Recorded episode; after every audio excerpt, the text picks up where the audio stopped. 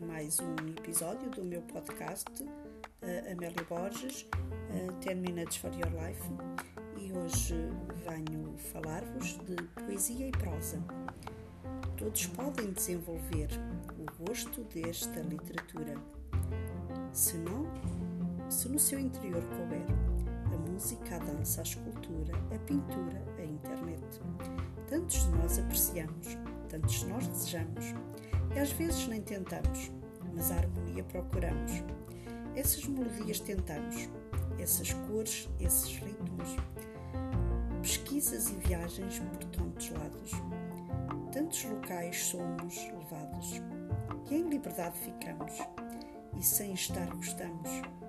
Um estado de consciência límpido e luminoso procuramos. Uma verdadeira poesia nos percorre e em harmonia queremos estar e a prosa evitar. Para isso, em alerta devemos ficar. Trabalho diário manter, trabalho permanente devemos procurar. É um trabalho demorado e é só com persistência conseguiremos todos nós alcançar. É isso. Até já.